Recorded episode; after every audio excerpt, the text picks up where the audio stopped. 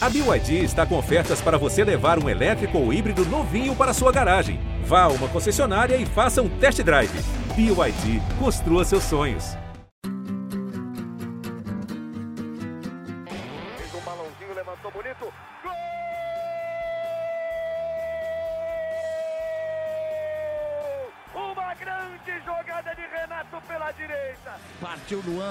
Dominou o lance, é bom, o lance é bom, o lance é bom, o lance é bom. Olha o gol, olha o gol, olha o gol. Golaço do Grêmio. Para Everton, chegou, fez a finta, outra boa jogada, cruzamento. Olha a chance, olha o gol, olha o gol, olha o gol, olha o gol, olha o gol. Gol do Grêmio! Torcedor do Grêmio, iniciando mais um podcast aqui em. Globo. Você nos acompanha no site do GE ou através da sua plataforma de áudio preferida.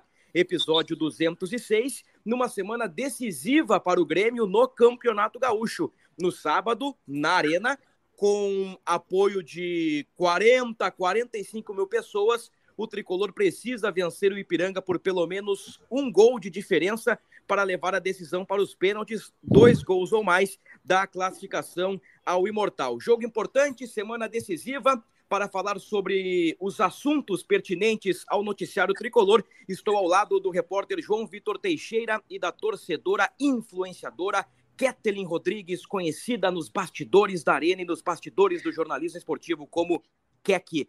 Um abraço para ti, João. Um abraço, Bruno. Seja bem-vindo de volta depois das Muito suas obrigado. merecidas férias. Um abraço para Keck e, bom, o Renato tem um verdadeiro quebra-cabeça para montar para esse jogo de sábado, né?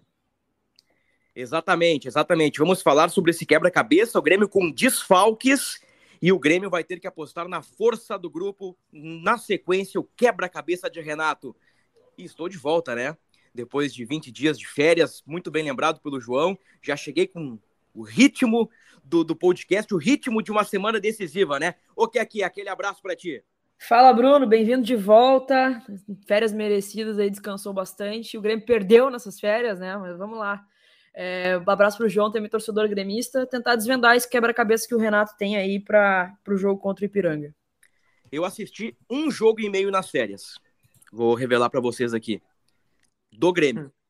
Não vi nada do outro lado. Vi um jogo e meio do Grêmio. Eu peguei o segundo tempo contra o Ferroviário, jogo da segunda fase da Copa do Brasil, e vi o jogo do Ipiranga. A derrota por 2 a 1 um, vocês já comentaram bastante, né? Só dando a, me, a minha pincelada que vai ao encontro do que vocês disseram. Um bom primeiro tempo do Grêmio, um mau segundo tempo do Grêmio e o Ipiranga com dois gols de, de pênalti, né? Dois lances no VAR. Não sei se lances infelizes do Kahneman, não sei se infeliz é a melhor resposta, mas como disse o Renato, né? O Grêmio teve as chances, desperdiçou, o Ipiranga jogou melhor e conseguiu o resultado. Agora, João, o Grêmio precisa vencer, né? Não, não tem espaço para um novo tropeço, não tem espaço para um novo empate. É vencer ou vencer e um quebra-cabeça daqueles o Renato está tendo que montar. É, Bruno, assim, é, em questão de resultado, não é um, não é um resultado assim astronômico, assim, é um, é, o, o, Grêmio já ganhou sete vezes por dois gols ou mais uh, diferença em relação ao adversário nessa temporada, então é, é possível, é, porém teve alguns desfalques confirmados, né? É, a maior dúvida deles é o Cristaldo.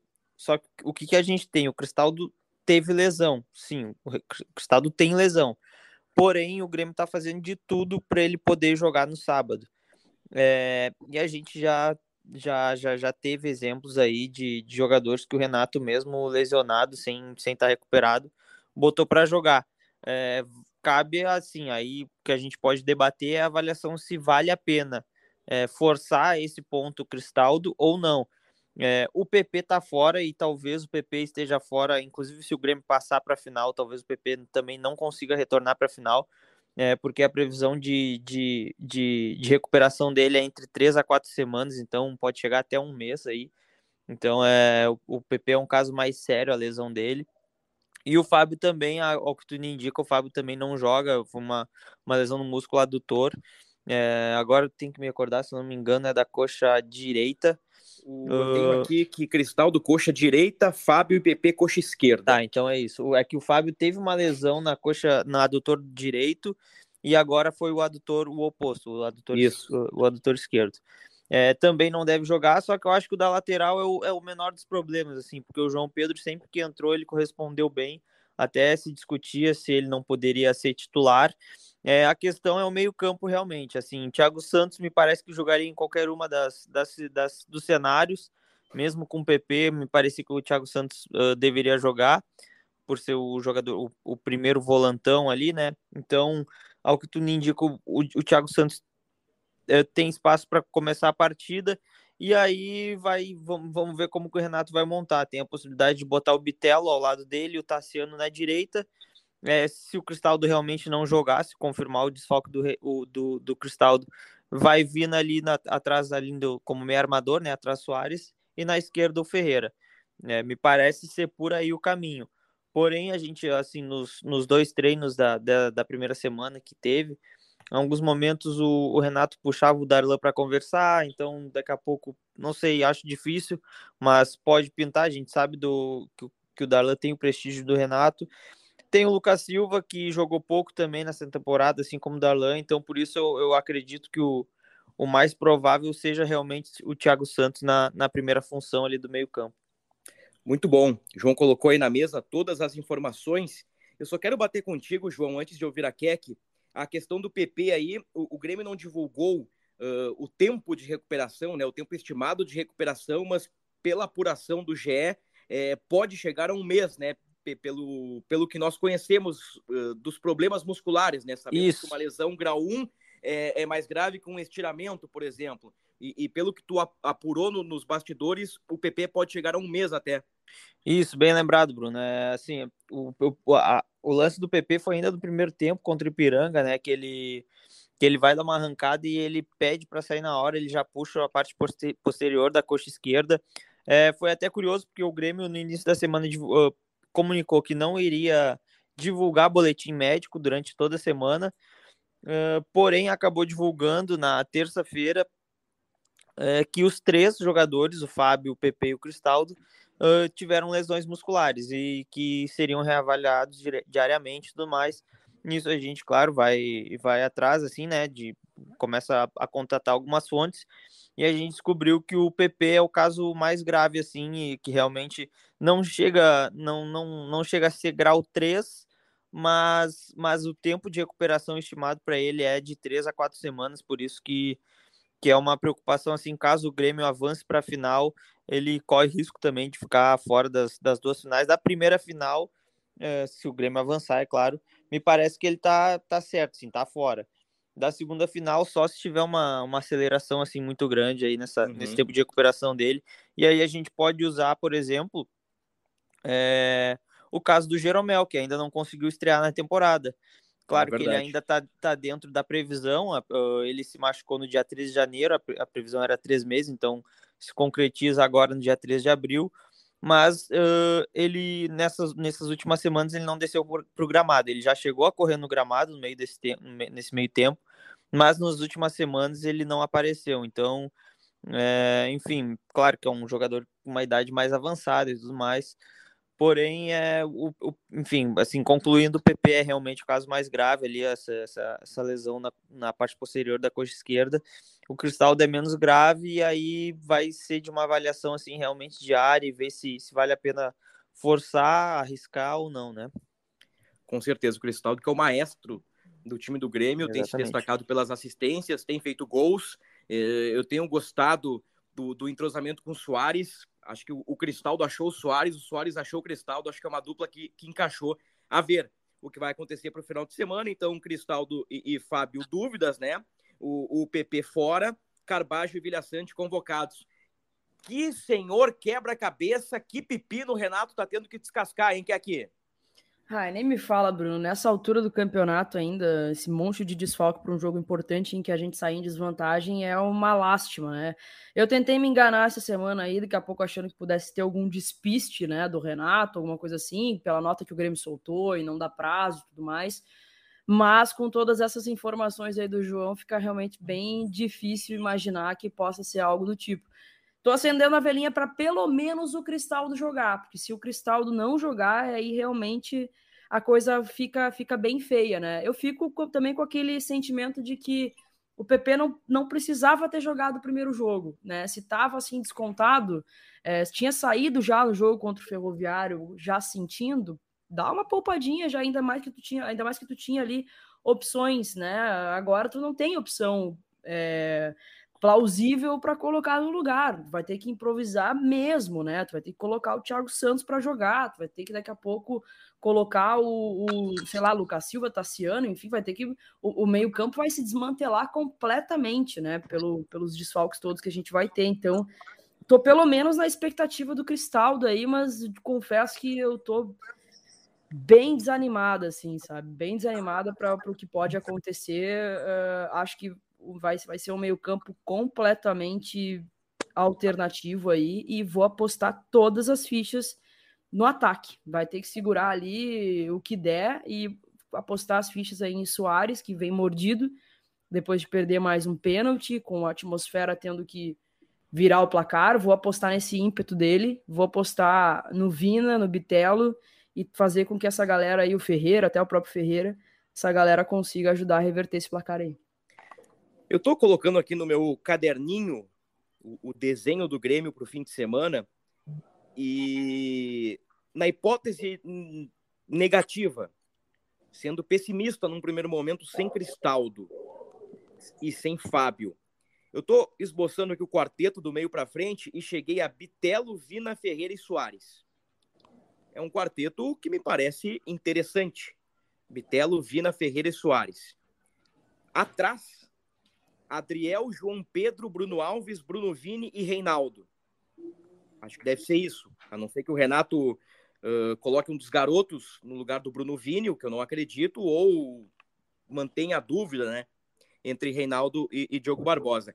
Agora, a preocupação mesmo está na volância.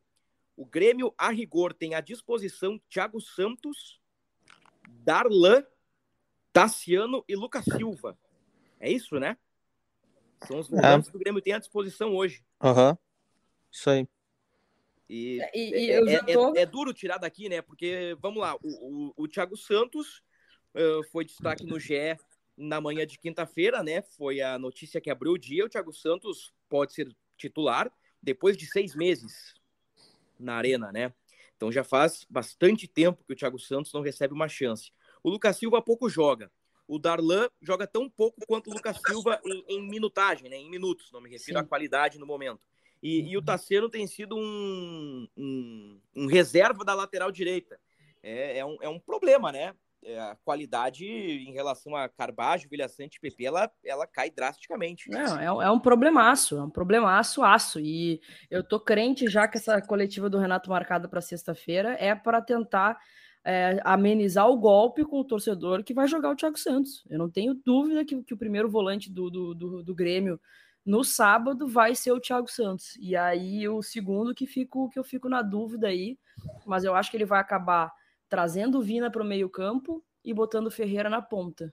Que aí vai acabar perdendo um pouco da característica do, de jogo que ele está tentando é, colocar, que foi o que acho que mudou muito a maneira de, do Grêmio jogar.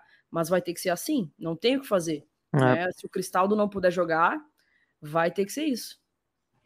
É, muda totalmente o esquema, assim, né? Porque é, o Vina vinha jogando pela esquerda, mas a gente falou muito disso nos últimos podcasts, do meio para frente o Grêmio se movimenta muito, vi na troca de lado com o Bitelo, é, com o Ferreira já não, o Ferreira é, joga posicionado lá na ponta esquerda, né? O Vina ele vem tendo boas atuações, só que ele teria e quando ele chegou no Grêmio ele veio para disputar a posição com o Cristaldo, né? Que é de, de meia ali atrás do centroavante. É, porém ele acabou se adaptando e, e rendeu nessa nessa função de movimentação ali do, da esquerda para a direita. Então, realmente mudaria o estilo de jogo do Grêmio.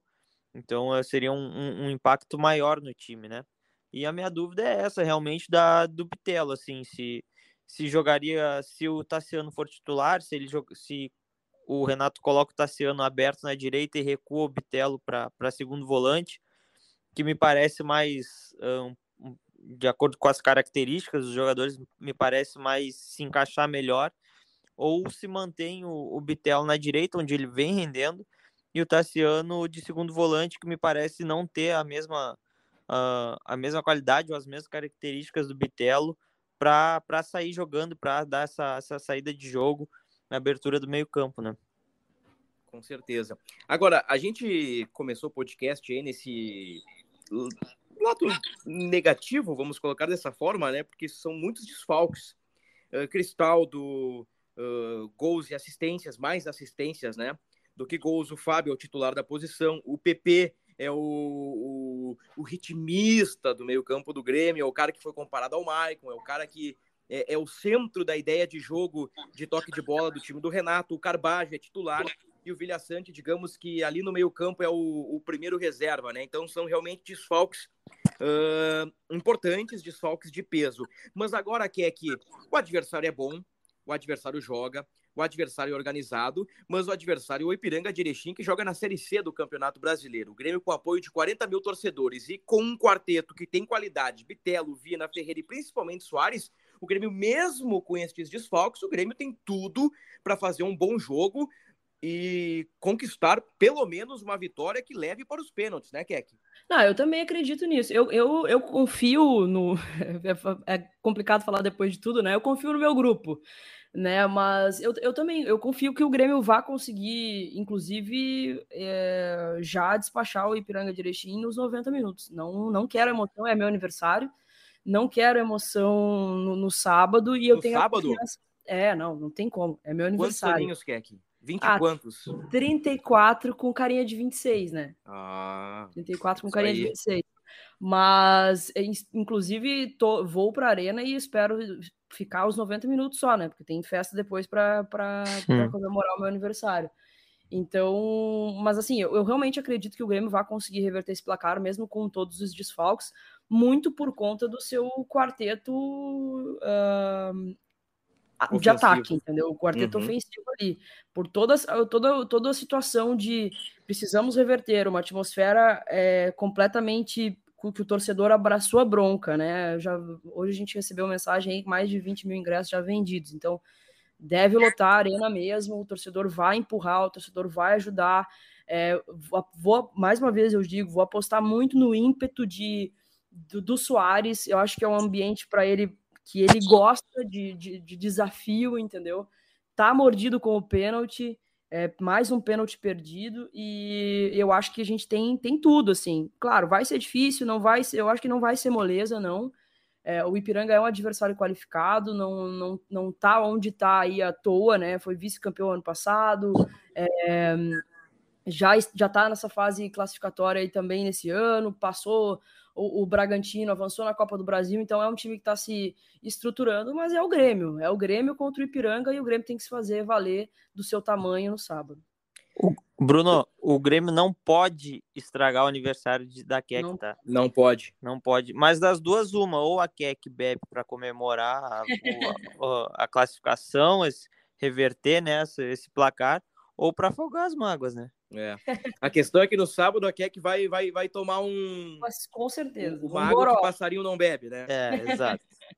É, pro bem ou pro mal, eu espero que seja comemoração dupla, né? Pela, pelo meu aniversário e pela classificação do Grêmio. Exatamente. Foi uma antecipada já. Te deixo um abraço, Keck, pelo obrigado. teu aniversário.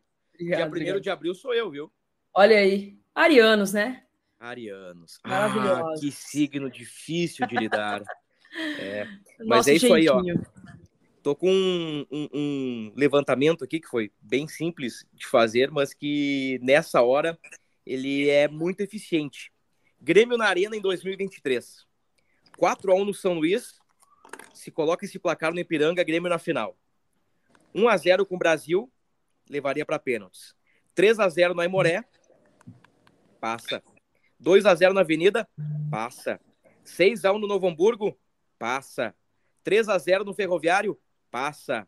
2 a 1 no Inter, pênaltis. São 1, 2, 3, 4, 5, 6, 7 jogos na arena, cinco resultados o Grêmio conseguiria a classificação nos 90 minutos, em outros dois levaria pelo menos para os pênaltis. O retrospecto é totalmente favorável, né, João? E, e como destacou a Keck aí, vários ingressos já vendidos e mais uma vez expectativa de casa cheia. Exatamente, Bruno. É, vou até pegar aqui direitinho uma, a última atualização, que foi nessa tarde. A gente está gravando aqui às 13h15 da tarde, é, da quinta-feira. 23. Isso, exatamente. É, 23.235 ingressos vendidos uh, ali pelas 2h20 da tarde dessa quinta-feira. Então, é, realmente expectativa de da arena lotada, assim, né? É... Só tem ingresso para Gold e Arquibancada Norte. Exatamente, só para Gold e Arquibancada Norte. A Arquibancada Norte é, né, aquela onde faz mais barulho, né? Uhum. Empurra o time, então é, é isso, assim, a, a, a parte, a, a, torcida vai fazer a parte dela, aí cabe os jogadores também corresponderem que, assim, eles têm se mostrado muito é, é, sempre que são exigidos, assim, nesse, pelo menos nessa temporada, claro que não teve um, um, um, grande teste, né, nesse sentido, talvez o maior deles foi o Grenal e passou no teste. Uh, bom, o Grêmio correspondeu, né? É claro, tem muitos desfalques, o Cristaldo para mim seria o principal deles, apesar do PP também ter, ter jogado muito nos últimos jogos. O gol do Grêmio contra o Ipiranga no jogo de ida foi uma jogadaça do PP, que ele arranca pelo meio e, e dá uma pifada linda para o Soares. Então, assim, são jogadores que farão falta, tem essa esperança, assim, do, do Cristal, daqui a pouco ter chance de, jo de jogar. É, mas eu acho que o Renato tem um plano, né? O Renato, acho uhum. que ele, uhum. acho que ele, assim, tem o Grêmio ainda é mais time, mesmo com todos esses, todos esses desfalques, o Grêmio é mais time que o, que o Ipiranga e tem, e tem plenas condições de, de, de fazer o resultado aqui na Arena. Claro, vai quando criar as oportunidades não pode desperdiçar como foi lá em Erechim, né? Isso que o Renato tem tem certeza que o Renato tem trabalhado nisso durante a semana, é, porque quando não, não, não pode desperdiçar muito assim, né? E esse time do Grêmio de 2023 tem sido um time que, que faz um, um, um, Ele abafa muito o adversário no início, tenta fazer o resultado no primeiro tempo ainda. É, em vários jogos o Grêmio abriu 2 a 0 assim, logo, sei lá, com 30 minutos do primeiro tempo. Então, é, eu tenho certeza que vai tentar fazer isso de novo no próximo sábado, só que não pode desperdiçar as chances, né? Isso que, que tem sido assim, que foi o, a, o grande assunto depois da última partida, porque o Grêmio poderia ter feito 3 a 0 no primeiro tempo em Erechim. É. E fez só um e acabou tomando a virada no segundo. O, o que aqui? Eu saí de férias dois dias antes ou três dias antes do clássico Grenal. Eu quero que tu resuma o Grenal em uma frase, Keck. Eu já vi os melhores momentos, já tô por dentro de tudo, mas eu quero te ouvir. Eu não te ouvi ainda após Grenal, Keck. Justi... Agora, o, o Grêmio fez justiça no Grenal. Eu acho que, na verdade, poderia ter sido mais ainda, tá? É, seria muito injusto se tivesse terminado empatado. O Grêmio foi muito melhor no Grenal. Eu, eu vi os melhores um momentos e, e, e, e, acho que foi a partir do Grenal, né? Aí vocês podem me corrigir se eu estiver errado. Porque eu acompanhei depois o jogo do Ferroviário somente. O Grêmio acho que teve mais um jogo pelo Gauchão aí contra o Ipiranga com reservas. Esse eu confesso que eu não acompanhei. Uh, e nem tinha como acompanhar e, e viu do, do Ferroviário, mas me parece que foi no Grenal ali que o Grêmio começou a, a perder gol, né? Uhum. Tem, tem dois ou três lances incríveis no Grenal. Eu cito um aqui do Ferreira. Eu, eu não revi o tape da partida, o, o VT da partida. Eu vi os melhores momentos e fiquei embasbacado com o gol que o Ferreira perdeu. O Contra o também. eu vi os melhores momentos do primeiro tempo. O Grêmio chutou, sei lá, 20 e poucas bolas a gol e perdeu cada chance. É. E, e, contra o Ipiranga no primeiro tempo, né? E é claro que é ruim, né? Perder gol. É claro que gera uh, uma preocupaçãozinha, assim. Puxa vida, os caras estão errando e, e comprometeu o resultado do último jogo. Mas olhando pelo lado bom agora, senhorita e senhorito, o, o copo meio cheio, pelo menos o, o, time do Renato cria situações de gol. E isso acho que dá um alívio bem bom, né? É um time que cria, tá sempre importunando, sempre pressionando o adversário, como disse o João. Ou estou errado, que é que eu não, não tem nada a ver o que eu estou dizendo. Não, eu acho que, que, é, que é bem por aí, Bruno. É bem por aí mesmo. É, eu, eu, eu fico feliz com a produção do Grêmio. O ano passado a gente ficava so, chulhando por uma, por, por uma jogada é. que pudesse terminar num gol. Ano passado né? não existia produção, que Ano passado era um, um aglomerado de, de, de, coisas que de repente o Grêmio chegava lá. Exatamente. A gente se irritava por não ter uma produção. Hoje tem uma produção, uh, por exemplo, até o próprio jogo contra, contra o, o Ferroviário. A gente produziu para ser muito mais, e mesmo assim o Grêmio ainda fez um, um placar elástico, né? É, o Grenal, a gente ia lamentar demais se o, se, o, se o Carbajo não tivesse feito aquele golzinho no final. Ia lamentar muito por, pela quantidade de, que produziu e, e não conseguiu é, colocar dentro do gol.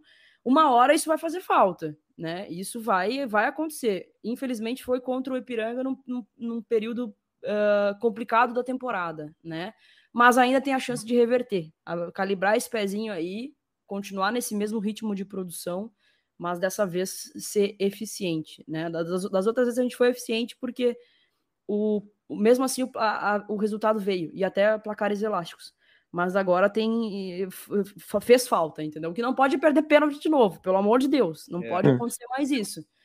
E eu tenho total assim confiança de que o nosso o nosso ataque ali vai conseguir suprir essa necessidade. Aliás, o Bruno, se tu me permitir, a gente no último podcast, a gente uma das, das das questões que a gente levantou, cada um deu sua opinião, é que se tiver pênalti de novo, tu tu deixa, tu daria pro Soares cobrar de novo ou tu optaria por deixar outro jogador bater? Qual a tua opinião sobre isso? Soares. É, eu, a minha foi a minha também. Eu diria Soares.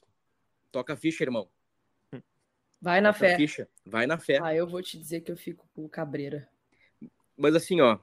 Uh, primeiro, uh, a minha resposta tão direta no Soares é pela qualidade e pelo tamanho do Soares o Soares, uh, dois pênaltis errados não vão aniquilar o mental do Soares. Por tudo que ele representa, por tudo que ele foi, por tudo que ele é e pela qualidade que tem. Acho que ele vai mudar a cobrança a partir de agora, né? Ele fez duas cobranças iguais. É. Talvez ele chute no meio para pegar confiança.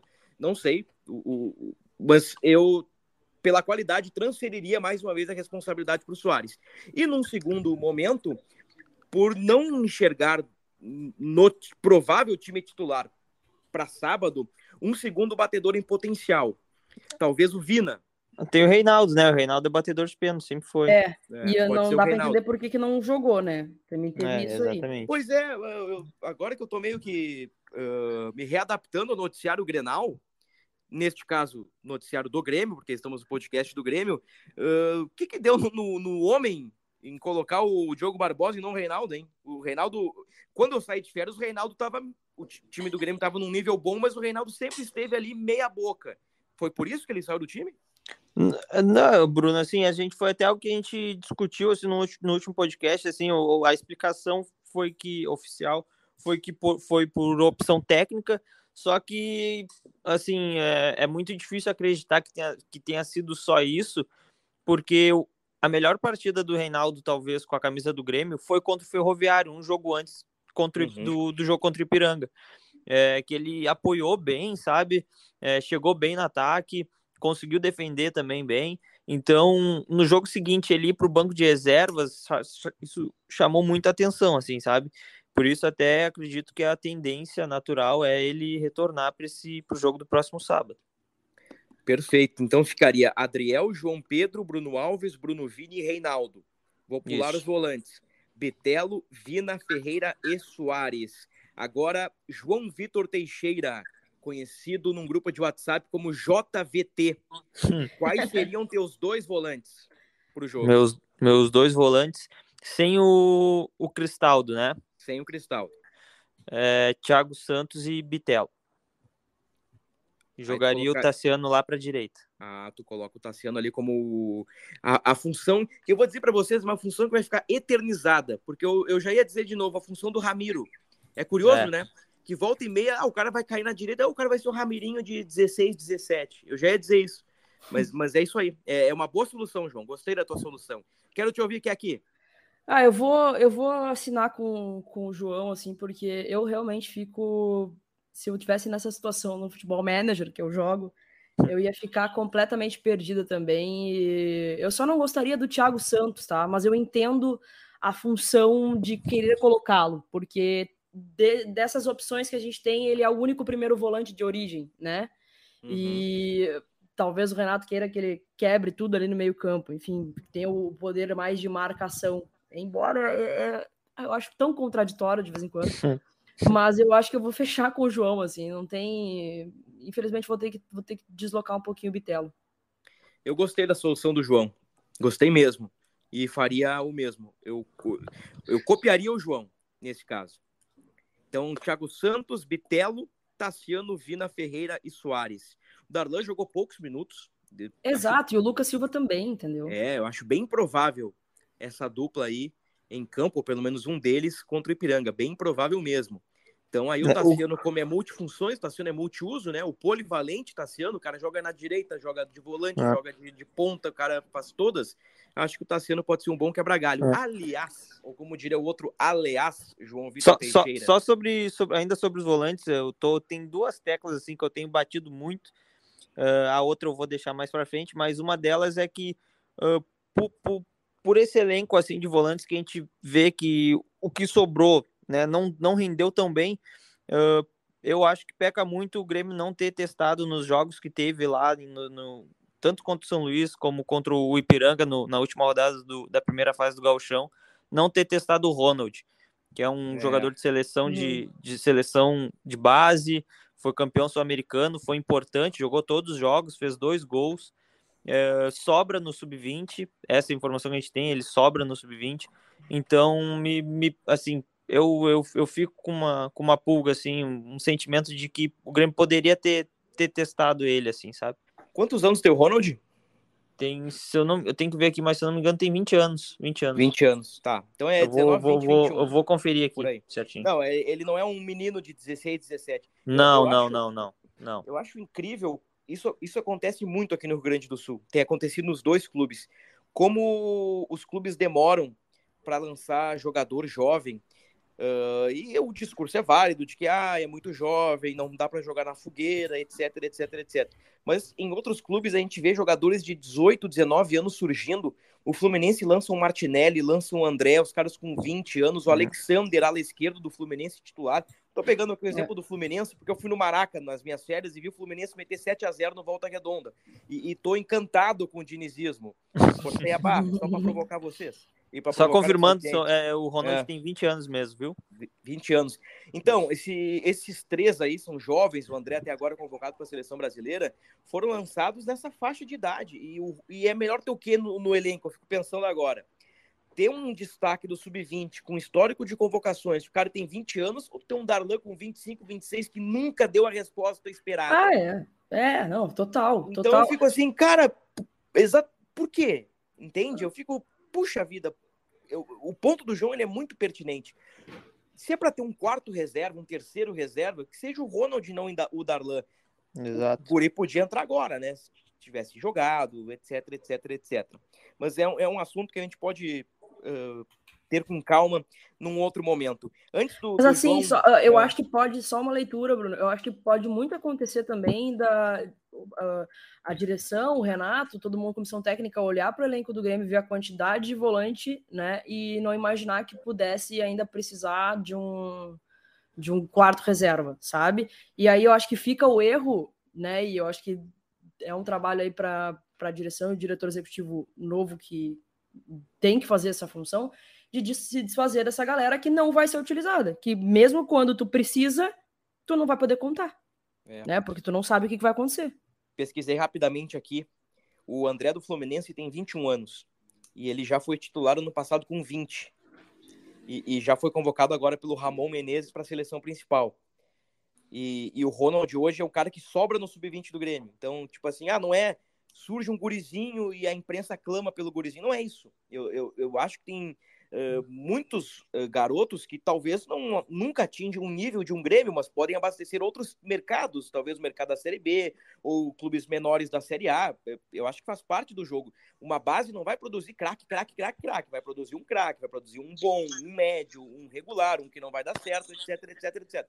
Mas nesse caso do Ronald aí é, é realmente o cara sobra no sub-20 porque não joga no profissional, ou pelo menos não é opção no profissional. Acho que o levantamento do João aí é muito interessante.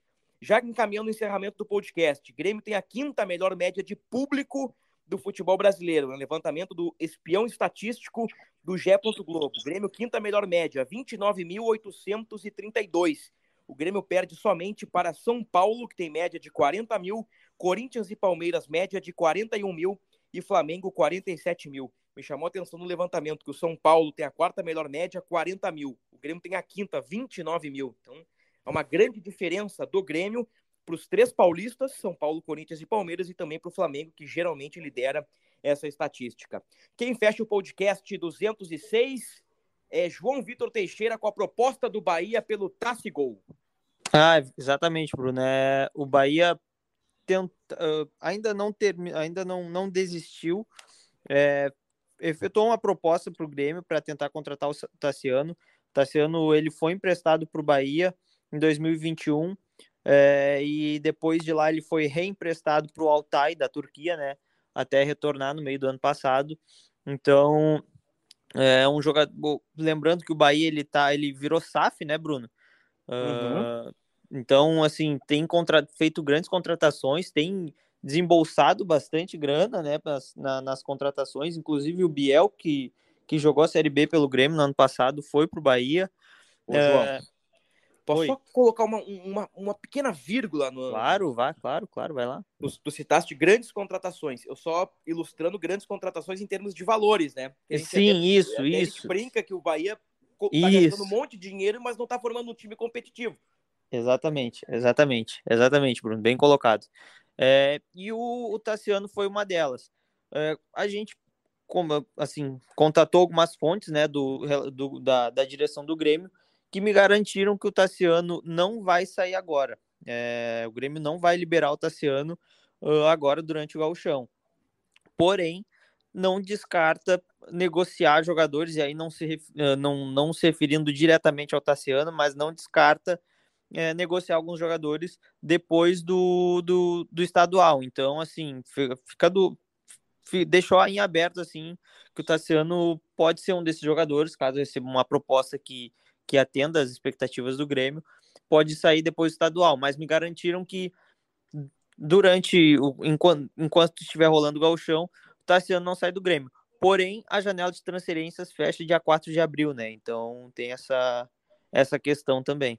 Uhum. Ainda não é oficial, mas tem se comentado nacionalmente, principalmente por conta do Água Santa, que é finalista do Campeonato Paulista. E, por exemplo, o, o Juventude tem contratos firmados com jogadores do Água Santa para a Série B. E, e, a janela fecha antes do término dos estaduais. Então é possível, eu diria provável, que a CBF estique, aumente o, o período da janela aí uh, para transferências nacionais, né? Para atender casos de jogadores que estão disputando os estaduais. A ver aí o que a entidade máxima do futebol brasileiro vai fazer nos próximos dias, justamente por coincidir, né? O fechamento da janela com a decisão de alguns estaduais. Não faria sentido, né? Os jogadores da Água Santa, pós-final de Paulistão, ficarem desempregados, né? Tendo em vista que o Água Santa vai ficar aí uh, alguns meses de portas fechadas após o Paulistão. Dito isto, João Vitor, aquele abraço, muito obrigado. Um abraço, Bruno. Só antes de fechar a participação, eu vou bater de novo na tecla, já tem se tornado uma característica minha nos últimos podcasts. Talvez não tenha acompanhado nesses últimos, Bruno. É, vou fazer de novo pedido, Renato, por favor, se tiver uma falta na frente da área, deixa o Soares bater, porque na última vez foi estava posicionado, Bruno, Everton, Galdino e Soares. O Everton Galdino falou para o Soares: não, não, pode deixar que eu vou fazer. É uma autoconfiança que eu gostaria de ter. No Grenal teve a mesma situação, quem cobrou foi o Reinaldo, não o Soares. Então eu peço para o Renato que deixe o Soares bater se tiver uma falta na frente da área no próximo sábado. Muito bom. Certa feita, eu cheguei a comentar num debate que o melhor batedor de faltas, isso lá em 2016, o melhor batedor de faltas do Grêmio se chamava Fred, um zagueiro, vocês Nossa, lembram, que veio do Novo Hamburgo. Na época, é. treinos abertos, né? É, era um treino fechado por semana, os demais todos abertos. E eu vi o Fred batendo faltas e um dia ele fez seis ou sete gols de dez cobranças. Nossa. Dois dias depois teve uma falta pro Grêmio na posição que o Fred estava cobrando. E ele estava em campo. E eu pensei, vem aí o gol do Fred. Bateu, sei lá, um Galhardo, um Wallace Oliveira, um, um cara, era, era, era, um lateral do Grêmio ali, não sei se foi da esquerda ou da direita, bateu na barreira e eu fiquei, gente, Por que, que o cara que treina e faz 70%, 60% dos gols de falta no treino não bate no jogo? Então eu, eu, eu te apoio aí, João. Eu tô concordando bastante contigo hoje. Eu te apoio aí, eu clamo. Cara, se o Soares tem a melhor batida, por que, que bate o Galdino, né? Eu lembro dessa falta, o Galdino tentou É. bater forte no canto do goleiro e bateu na barreira, né? Bateu na barreira. Não foi uma falta satisfatória. Aproveita, João, e dá teu palpite pro jogo, ou reforça o teu palpite pro jogo. Vou reforçar o meu palpite pro jogo 2 a 0 Grêmio. Bucha, João, obrigado. Quer aqui? Feliz aniversário. E aquele Vale. abraço. Valeu, muito obrigada. Tomara que essa falta seja aconteça e o Soares bata para fazer o terceiro gol e o gol da classificação do Grêmio tranquila. Meu aniversário ficar assim, ó, tranquilinho no sábado, que dê tudo certo. Um abraço para vocês e dá-lhe Grêmio. Reforça o teu palpite. 3 a 0 Grêmio. Meu palpite é 4x1 de virada. O Ipiranga sai na frente, causa um. Meu me Deus do céu, mas o Grêmio vira. Bom, Com bom emoção. palpite. Boa, Com emoção. E, e se o Grêmio marcar um gol de falta com o Soares, eu vou exigir publicamente que Renato Portaluppi, ou que o Grêmio, dê uma parte do bicho pro João. Por favor, Boa. por favor. Gostaria muito. Três zerinho a mais na conta faz diferença, né, João? Com certeza. Então tá. Valeu, pessoal. Valeu, Keck. Valeu, João. Ponto final no episódio 206. Voltamos na próxima semana. Pós Ipiranga de Erechim. Será que teremos uma nova semana Granal? Será que teremos uma semana de Grêmio contra Caxias ou uma semana conturbada? Saberemos a partir de sábado, às quatro e meia da tarde. Até a próxima semana.